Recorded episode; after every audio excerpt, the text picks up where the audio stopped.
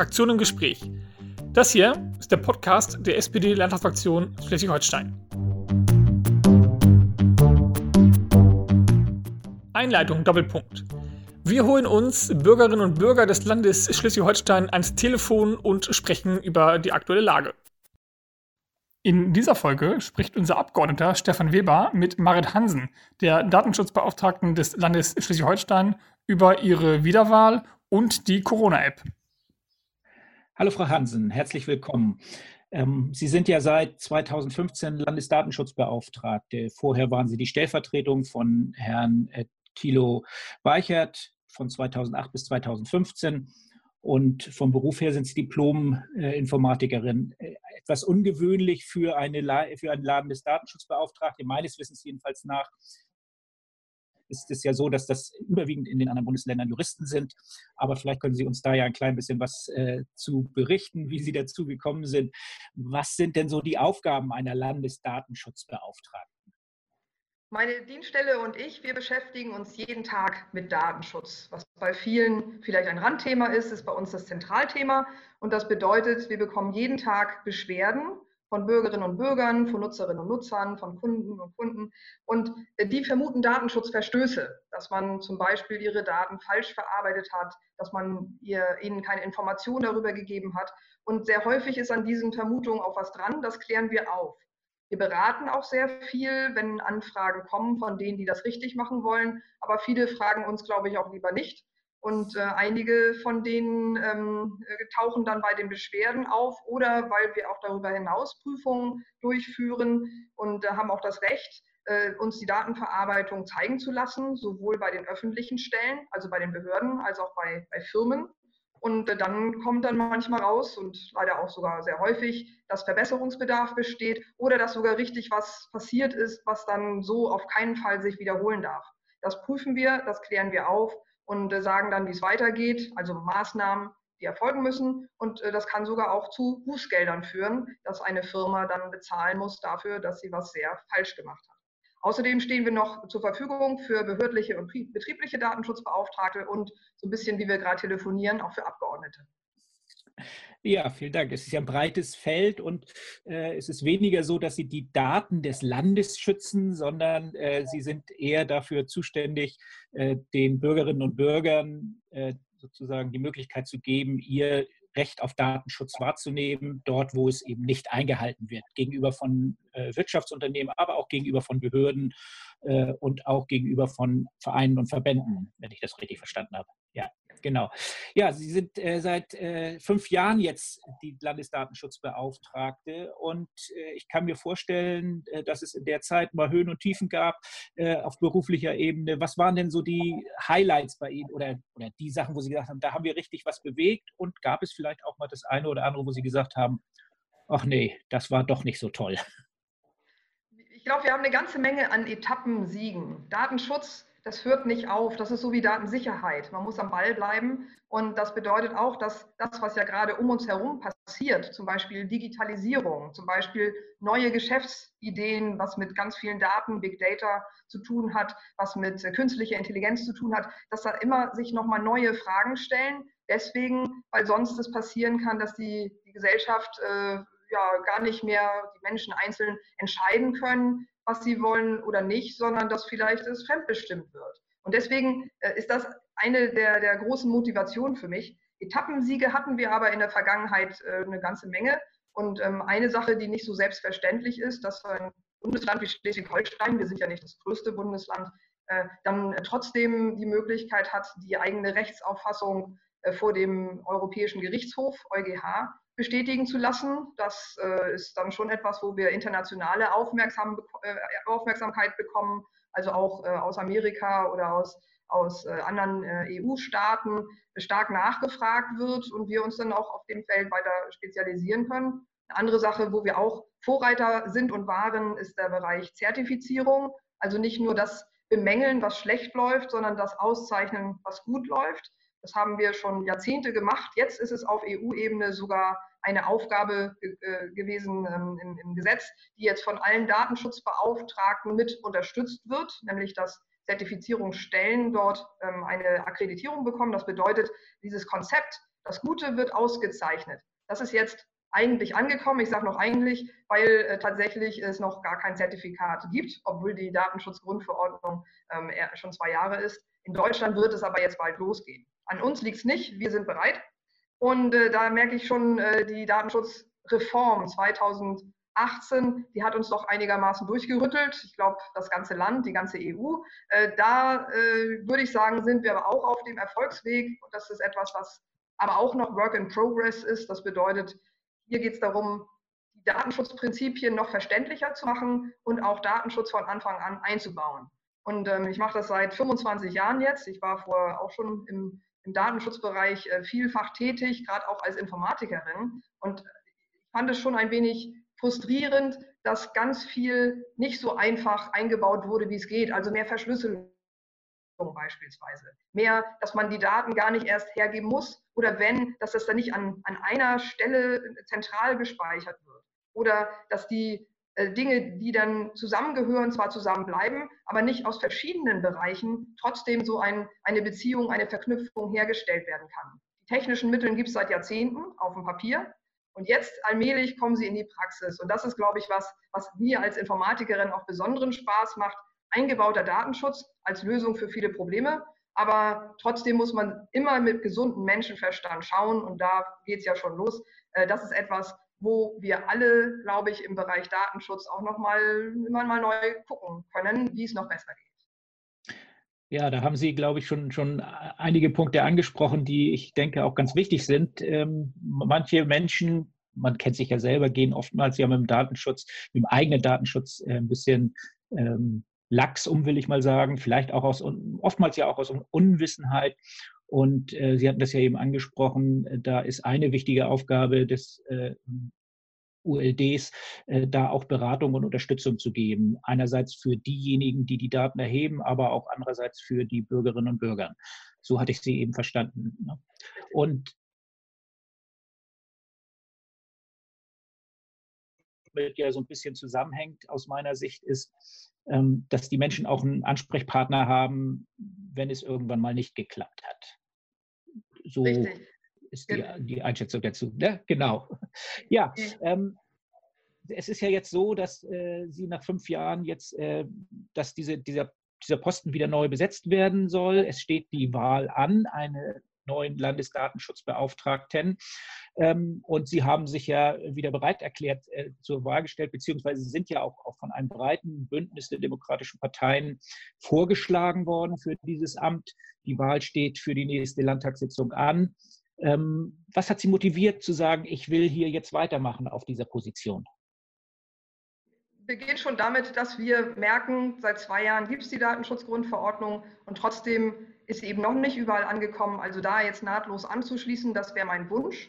Ansonsten für mich persönlich gibt es aber auch keinen besseren Job. Deswegen, weil als Informatikerin in diesem gesellschaftlich wichtigen Bereich wir so viel Gutes bewirken können und was wir, glaube ich, auch mit einer schleswig-holsteinischen Eigenart der Transparenz, der Offenheit, äh, der, des Pragmatismus gut voranbringen können äh, und wo auch andere inzwischen wissen, das, was wir hier insgesamt leisten, das sind ja nicht nur wir als, als ULD, sondern auch andere im Land im Bereich Digitalisierung, das kann sogar eine Blaupause werden für mehr. Das ist das Feld, wo ich mir äh, viel Kooperation auch in der Zukunft erhoffe und dass ich in jedem Fall irgendwie dort mitmachen möchte. Am liebsten eben auf diesem Posten, wo wir jetzt schon merken, wie gut wir das Ganze verwenden können. Ansonsten habe ich natürlich auch äh, öfter äh, überlegt, äh, wie ist es hier mit, mit Schleswig-Holstein und dem, wie wir nicht alle alles gut finden, was eine Datenschutzbeauftragte machen, macht. Ist das jetzt etwas, wo man, ähm, wo man denn eher sagen soll, dann suchen wir uns andere Positionen, wo wir trotzdem denselben Effekt haben können? Ja, dazu glaube ich, in Schleswig-Holstein kennen wir uns ja aus mit Gegenwind und wir wissen auch, wie wir damit umgehen. Äh, es ist ja sogar so, wenn man beim Segeln mal schaut, auch bei Gegenwind, wenn man die Segel gut setzt, dann kann man trotzdem vorankommen. Ich glaube, inzwischen wissen wir, wie das gut geht in Schleswig-Holstein. Und auch deswegen möchte ich gerne die nächsten sechs Jahre die Landesbeauftragte für Datenschutz sein und das von dieser Position aus machen. Ja, würde mich freuen, wenn das alles so wunderbar dann auch über die Bühne geht und äh, wir auch weiterhin mit Ihnen zusammenarbeiten können.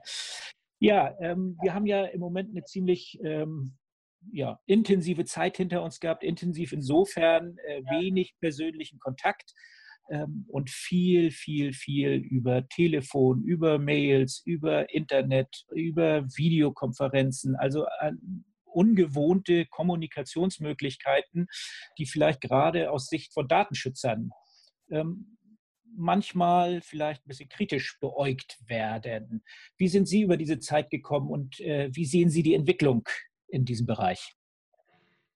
Wir haben natürlich besonders viele Anfragen im Bereich der Digitalisierung bekommen. Also wie ist denn das, wenn ich auf einmal im Homeoffice sein muss? Ich darf gar nicht mehr zu meinem Betrieb gehen oder in die Dienststelle kommen, äh, weil man nicht sich ein wenig darauf vorbereitet hat. Dasselbe auch für Videokonferenzen. Welche Tools gibt es denn und welche, welche sind denn schon so, dass man wirklich sicher ist, dass sie vertrauenswürdig sind?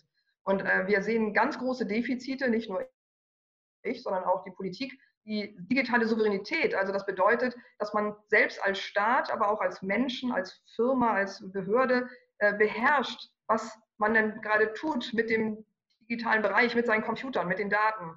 Äh, das, das hängt an so vielen Dingen im Augenblick. Die digitale Souveränität ist eben doch nicht so ausgeprägt, wie wir vielleicht dachten, dass es ist. Wir merken die Abhängigkeiten. Das ist auch erstmal gar nichts Schlimmes. Heißt nur, eigentlich waren wir auf so eine Situation äh, allesamt nicht vorbereitet. Und das heißt aber auch, dass wir das jetzt als Motivation empfinden müssen äh, für die nächste Pandemie. Das ist jetzt vielleicht ein bisschen schwierig formuliert, aber für, die, für das, äh, die richtige, ähm, die, die, die Welt nach der Welle oder nach der Pandemie so aufzubauen, dass uns bestimmte Fehler nicht wieder passieren können. Das bedeutet auch eine gewisse äh, eine, eine, ein Selbstbewusstsein für das, was doch Europa kann, was auch Deutschland kann, was sogar Schleswig-Holstein äh, kann. Also zum Beispiel im Schulbereich äh, die Standarddinge vorgeben, die dann schon alle Datenschutzfragen beantworten und alle Datensicherheitsfragen auch. Und äh, dass auch nicht eine Abhängigkeit besteht, dass man gucken muss, äh, unterstützt einen jetzt ein chinesischer, amerikanischer oder indischer Dienstleister bei irgendwas, sondern äh, dass wir selbst wissen, die Daten sind in einem Bereich, wo zum Beispiel die Datenschutzgrundverordnung gilt und auch bestimmte Garantien bietet. Die, diese Defizite haben wir jetzt also, glaube ich, allesamt gemerkt. Ansonsten das Klein-Klein, was uns aber auch groß zu schaffen macht. Ähm, an was muss ich denn alles denken, wenn ich auf einmal in eine Videokonferenz äh, ge gebeten werde, ähm, äh, dass, dass, hinter mir jetzt äh, meine ähm, Kinder nicht rumlaufen und nicht stören? Na gut, das ist eine Sache. Aber auch, wie geht man mit sensiblen Daten um, die auf einmal aus der Büroumgebung oder Firmenumgebung mit einem Pförtner, mit bestimmten Absicherungen zu Hause landen. Und äh, das ist viel von Bewusstsein, glaube ich, etwas, was sich noch ausprägen, weiter ausprägen muss, aber wo es auch mit simplen Regeln vorangeht. Und als wir so viele Fragen bekamen, haben wir ähm, auch gar nicht im, im, Detail jedes der, der, der zahlreichen Tools äh, mehr bewertet, sondern eher Tipps gegeben, an was muss man zuerst denken, wenn man plötzlich so einer Situation ausgeliefert ist. Und ich glaube, das hat ganz gut geklappt. Plötzlich Videokonferenz und plötzlich Homeoffice sind äh, kleine Broschüren von uns geworden und äh, viel nachgefragt. Aber jetzt ist eigentlich die plötzlich Zeit vorbei. Wir haben jetzt ja schon Juni. Und das bedeutet, jetzt geht es um wieder das Fundament stabil zu bekommen und auf dieser Basis auch die Dinge so zu entwickeln, dass sie Bestand haben, professionell sind, dass sich alle darauf verlassen können. Ich glaube, da sind wir auch gar nicht schlecht drin und deswegen das ist jetzt die Phase, auf die es ankommt. Denn egal, ob es eine zweite Welle geht, egal, ob es eine weitere Pandemie geben würde, äh, die Digitalisierung lässt sich nicht wegdenken. Die müssen wir gestalten auf eine gute Art und Weise.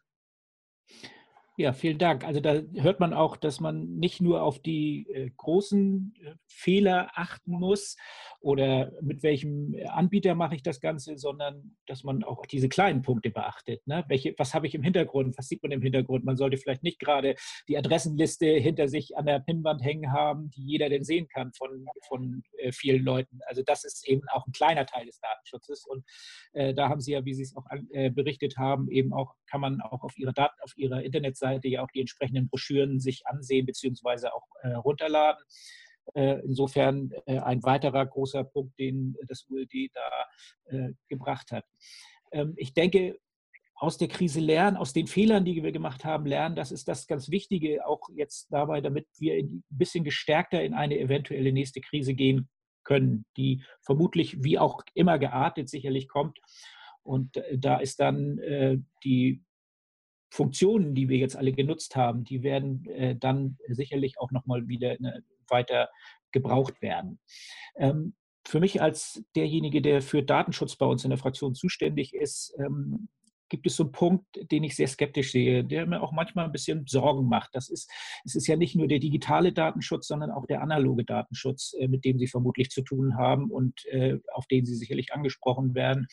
Äh, wir haben jetzt die Sache, dass in Restaurants, in Bars, in öffentlichen Einrichtungen Adressen gesammelt werden müssen, um eben nachvollziehen zu können, wer war, wann, zu welchem Zeitpunkt äh, in einem Bereich, wo sich eventuell jemand infiziert hat und äh, mit Corona infiziert hat, um die, Daten nachzuvollziehen äh, können. Aus gesundheitlichen Gründen vollkommen richtig, aber aus datenschutzrechtlichen Gründen sehe ich da große Defizite. Ähm, haben Sie da viel mit zu tun? Was haben Sie für Tipps?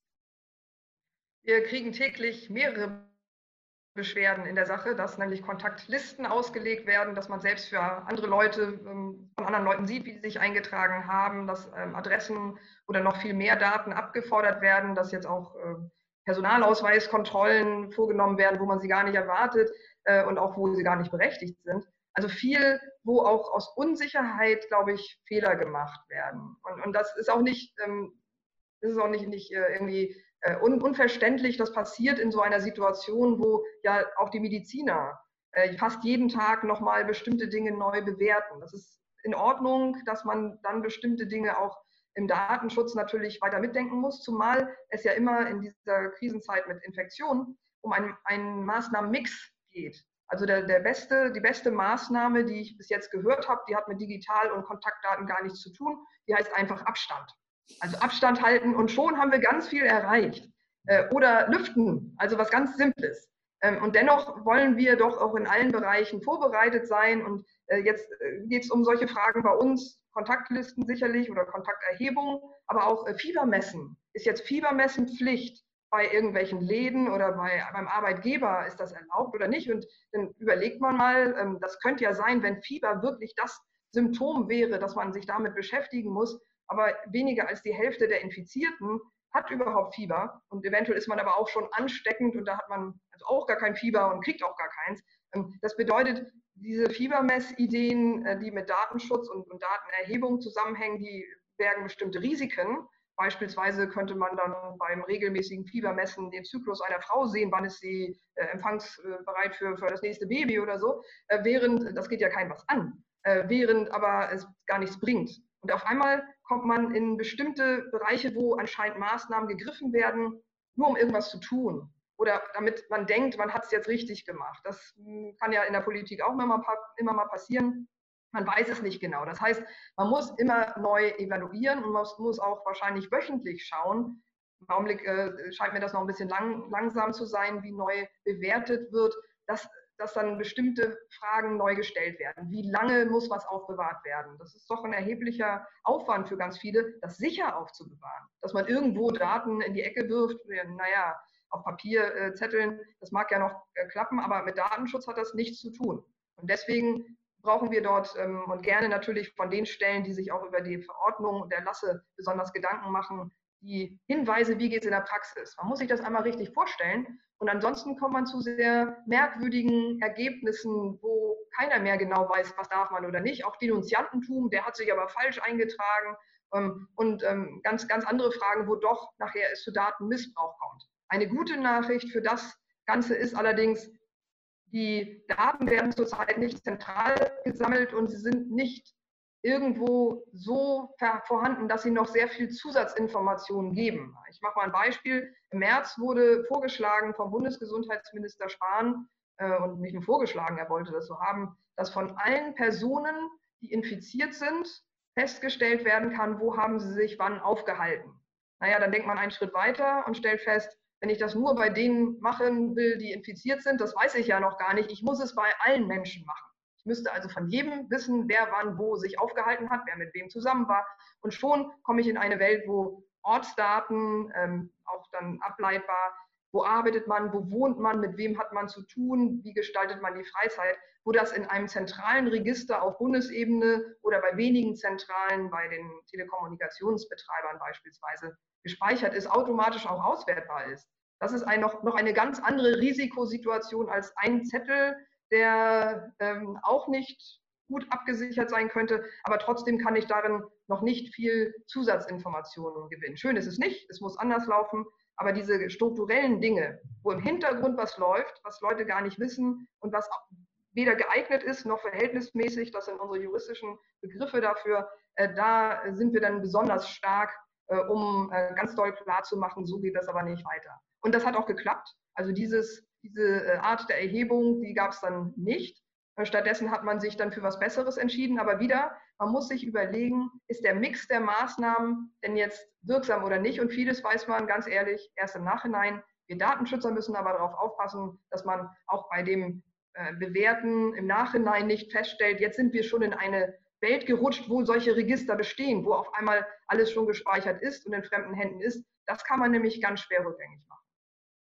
Ja, ja, ich denke auch, der, gerade beim analogen Erfassen der Daten ist natürlich die Gefahr nicht ganz so groß, dass, es, äh, dass diese Daten zusammengefasst werden, weil sie ja nicht irgendwo hingeschickt werden müssen, wenn es zu keinem Corona-Fall äh, kommt.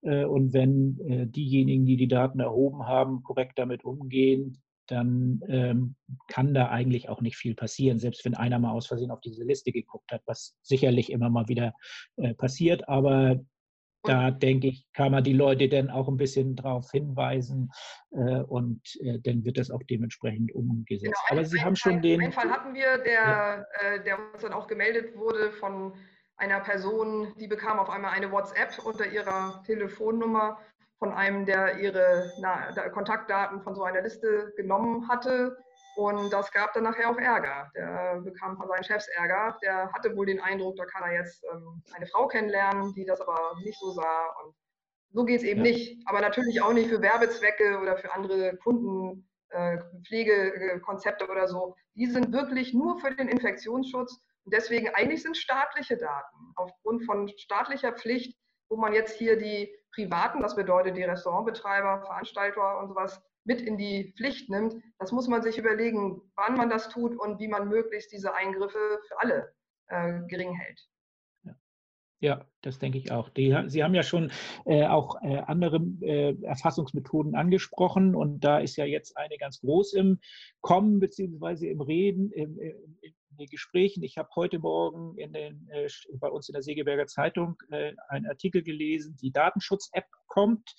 Sie soll angeblich ab heute Abend äh, bei Google und ähm, App Store runterzuladen sein und sie soll, wenn ich das richtig verstanden habe, morgen offiziell ähm, verkündet werden, bekannt gegeben werden. Äh, auch äh, sie soll auch geprüft sein vom Bundesdatenschutzbeauftragten. Ähm, und ich weiß auch, dass auch Sie als Landesdatenschutzbeauftragte äh, und auch die Landesdatenschutzbeauftragte der anderen Länder da mit dran gearbeitet haben, beziehungsweise auch dort mit im Gespräch waren. Ähm, wie sieht es aus mit der App? Äh, ist die geeignet aus Ihrer Sicht? Sollte man die benutzen und würden Sie diese App selber nutzen? Ja, viele schwierige Fragen, deswegen, weil sie ja noch nicht da ist. Aber ähm, sie äh, wurde im Entstehungsprozess schon seit einigen Monaten immer weiter diskutiert und aus meiner Sicht war sie zuerst gar nicht auf dem richtigen Weg. Da haben wir Datenschützer uns auch EU-weit dann darüber verständigt, weil man möglicherweise ja auch verschiedene Sichten auf ein Thema haben kann, wieder in dieser Idee, es sind ja verschiedene Maßnahmen, die ineinander greifen müssen. Ähm, um das jetzt einmal zu erklären, wie das funktioniert. Äh, ich habe ja gesagt, Ortsdaten von jedem zu speichern, wo man sich wann aufgehalten hat, das ist keine gute Idee aus Datenschutzsicht. Übrigens auch nicht aus, wenn ich jemanden warnen will, weil bestimmte Dinge zu unscharf sind, dann hat man zu viele, die man äh, informieren muss. Aber man hat doch ziemlich viele Eingriffe. Hier läuft das anders. Das funktioniert so, dass Handys, Smartphones die äh, relativ dicht ähm, mit, äh, miteinander in Kontakt sind, also in der Hosentasche beispielsweise von Ihnen und mir, wenn wir uns ähm, physik, physisch angenähert haben, äh, dass die bestimmte Identifikatoren aussenden. Und das wird dann beim anderen gespeichert. Äh, zum Beispiel könnte man sich vorstellen, so eine Art digitales ähm, Tagebuch von dessen Identifikator, dessen Kennung ist bei mir eingetragen. Das wäre noch nicht so richtig der Datenschutzgewinn, wenn man das nur so machen würde. Dann sind da Kennungen von der Person und man kann das natürlich dann auch sehen. Ähm, hier gibt es ein paar Garantien, die bleiben erstmal ganz allein auf dem fremden Handy, die werden nicht irgendwo hochgeladen und zentral ausgewertet. Sonst wüsste man ja, wer hat sich mit wem getroffen. Sonst könnte der Staat das zum Beispiel feststellen. So soll das nicht sein. Außerdem ändern sich diese Identifikatoren alle paar Minuten. Also nach zehn Minuten hat man eine, eine neue Kennung und das heißt, dann muss man schon größeren Aufwand betreiben. Das mit Verschlüsselung im Hintergrund, wenn man feststellen will, wer war es oder so. Natürlich, wenn ich mit jemandem zusammenlebe und dessen Kennung immer wieder auftaucht, und das sind ganz viele Kennungen, dann ist wahrscheinlich das doch nicht ganz äh, anonym. Also wir sind im Datenschutzbereich, wo wir zuständig sind. Und jetzt kommt in irgendwann der Infektionsfall, jemand bekommt nachgewiesenerweise dann vom Gesundheitsamt, doch, du bist infiziert und dann ist die Person aufgefordert oder wird gebeten, einen Prozess auszulösen, um diese Kontakte zu warnen, also zu informieren, du hattest einen Kontakt vor drei Tagen beispielsweise und äh, jetzt lässt du dich am besten auch testen. Und das, so eine Information hätte ich gerne. Also tatsächlich, wenn mein Kontakt, und manchmal kennt man sich ja, dann erwartet man, dass derjenige auf einen zukommt, äh, aber manchmal kennt man sie auch nicht man hat im Zug äh, über eine Stunde zusammen gesessen, dass dann so ein Hinweis kommt. Und das fände ich persönlich äh, sehr schön. Und deswegen kann ich mir gut vorstellen, diese App, die ich mir aber vorher nochmal genau anschauen werde, ähm, auch selbst zu nutzen. Ähm, dass man also äh, die Möglichkeit hat, ein bisschen darüber informiert zu sein. Vielleicht passiert nie was, das ist ja auch schön, aber wenn, dass es dann funktioniert. Ob das funktioniert, ist aber eine, eine generelle Frage. Das wird man nämlich noch sehen. In anderen Ländern hat sich noch nicht überall herausgestellt, dass das schon die ganz gute Möglichkeit ist, dass, weil ähm, diese Handy-Abstandsmessung äh, ungenau ist, weil dazwischen ähm, oft natürlich auch Plexiglasscheiben sind. Ähm, das Handy kann nicht feststellen, ob der einen angenießt hat. Das ist ja nicht etwas, wo Luftvirenbelastung äh, gemessen wird. Das sind ja Dinge, die vielleicht noch entscheidender sind. Auch ist so eine Exaktheit. Sind es jetzt 1,50 oder 2 Meter? Sind es 15 Minuten oder 10 Minuten, die man mit dem zusammen war? die ist ja nur statistisch, medizinisch ähm, ein Hinweis. Die Technik müsste es ganz genau. Und äh, wäre dann der, den ich nur 14 Minuten und 59 Sekunden getroffen habe, auf einmal rausgefallen aus dieser Infektionssache. Also so, so funktioniert es eben auch nicht. Vielleicht muss man da nochmal nachjustieren. Wir werden ja sehen, wie viel Erfahrung äh, wir machen werden. Aber deswegen, das ist wirklich offen. Kein Experte kann sagen, ob das klappt. Es hat aber aus meiner Sicht eine Chance. Und es kann dann, wenn es datenschutzmäßig kein Zusatzrisiko bedeutet, auch eine vernünftige Sache sein. Wir haben Informationen vorab bekommen, aber nicht nur wir, sondern ich sagte, am Anfang war es noch nicht so auf einem guten Weg, da haben wir uns dann eingemischt.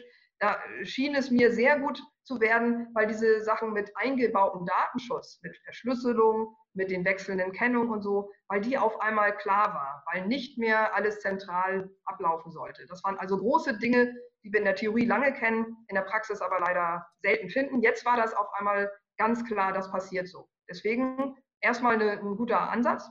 Wir werden aber jetzt äh, sehen, ähm, die Dinge sind im Source Code, also jemand, der Informatiker ist und gucken möchte, der kann das sich anschauen und, vielleicht auch verstehen.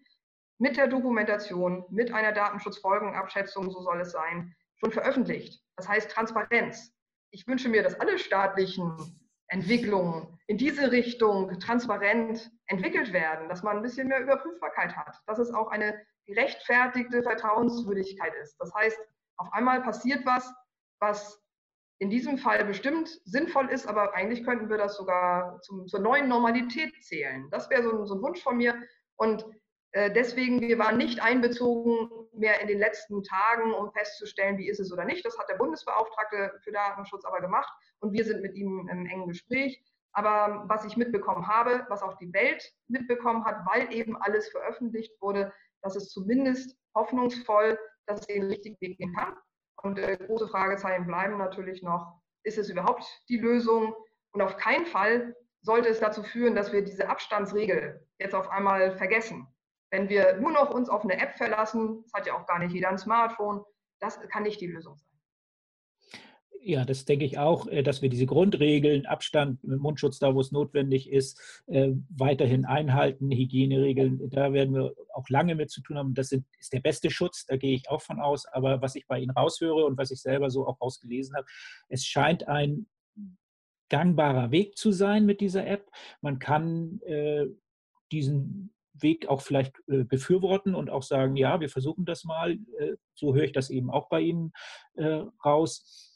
Und äh, es ist vielleicht ja auch ein Weg, wo äh, die Menschen Vertrauen in staatliche ähm, Datenerhebungskriterien gewinnen können, wenn es denn so gemacht wird, wie Sie es auch eben beschrieben haben, transparent, offen, nachprüfbar damit man vielleicht in der digitalen Welt auch bei uns in der Bundesrepublik noch mal ein paar Schritte weiterkommt. Äh, da ist ja oftmals eine große Skepsis gegenüber allem dem, was, was von öffentlicher Seite als da, äh, bei der Datenerhebung äh, gemacht wird. Von daher bin ich mal gespannt auf die App und es ist natürlich auch ganz wichtig, dass sie, wenn sie nutzen soll, eigentlich von vielen dann auch benutzt wird. Ähm, schwierig finde ich, würde es werden, und äh, da scheint es ja noch keine Regelung zu geben, soweit ich weiß, ist, es ist eine freiwillige App, aber was ist mit dem gesellschaftlichen Druck? Was ist eventuell mit dem Druck des Arbeitgebers, der sagt, hast du diese App aufgeladen äh, bei dir, wenn du jetzt unterwegs bist? Ähm, da fehlt es aus meiner Sicht noch an, an gesetzlichen Regelungen, damit äh, diese Freiwilligkeit auch wirklich gegeben ist. Sehen Sie das anders? Nee, sehe ich sogar genauso. Die Freiwilligkeit, da hängt es dran, und zwar auch die Akzeptanzfrage. An, es gab schon Vorschläge, jeder, der eine App einsetzt, der soll einen Steuervorteil bekommen. Naja, dann wird man eine, eine App installieren und das Handy gar nicht mit sich rumführen. Also das legt man in die Schublade, hat den Steuervorteil fertig. Äh, also das kann es nicht sein. Oder dass jetzt äh, Kontrollen passieren, jeder muss sein Handy vorzeigen, äh, ob, ob die App an ist, ob, also ob sie installiert ist, ob das Bluetooth aktiviert ist, das ist notwendig, damit das überhaupt erfasst werden kann, ob der Akku genug aufgeladen ist. Und dann kann man ja vielleicht noch weitere Sachen kontrollieren. Nein, also solche, solche Dinge, dass vielleicht nachher von der App und dem Betrieb bestimmte Dinge abhängen, ob man rein darf oder nicht, ähm, das hat natürlich mit Freiwilligkeit gar nichts mehr zu tun. Oder Grenzgänger, ob man dann noch ins andere Land äh, fahren darf. Und dazu kommt ja auch noch, ob dann man bis zum Schluss immer mit demselben Smartphone dabei ist. Das kann ja auch so gar nicht überprüft werden. Also wer das Ganze äh, installiert, damit er irgendwelche Vorteile hat und in Wirklichkeit das System aber tunnelt, das kann man gar nicht kontrollieren. Aber die Kontrollen von dem Ganzen werden wieder sehr einschneidend. Und ich glaube, das führt sogar zu einem massiven Vertrauensverlust. Also dieses Freiwillige gibt es dann nicht mehr, man wird dazu gezwungen und dann, glaube ich, dann gibt es nicht mehr viele, die noch Lust haben, das zu installieren.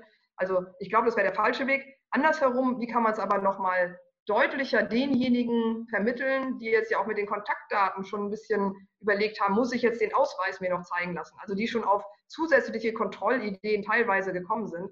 Und äh, da, da wäre ein Gesetz äh, durchaus hilfreich, äh, um das klarzustellen. Das sind ja gar nicht alles Datenschutzfragen.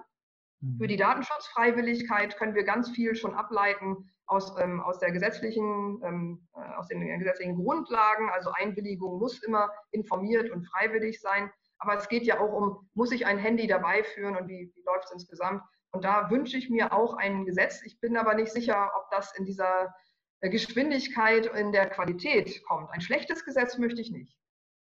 Da gebe ich Ihnen vollkommen recht. Und äh, Gesetze, die neu kommen, gerade weil es ja ein Bundesgesetz dann sein müsste, die sind nicht von heute auf morgen zu machen. Ähm, da ich, weiß ich aber auch nicht, wie weit das schon mitgedacht ist. Ich weiß, dass es diskutiert wird und dass es auch zum Teil gefordert wird, aber wie weit da die Gesetzgebung ist, äh, da lassen wir uns nochmal überraschen, was da kommt.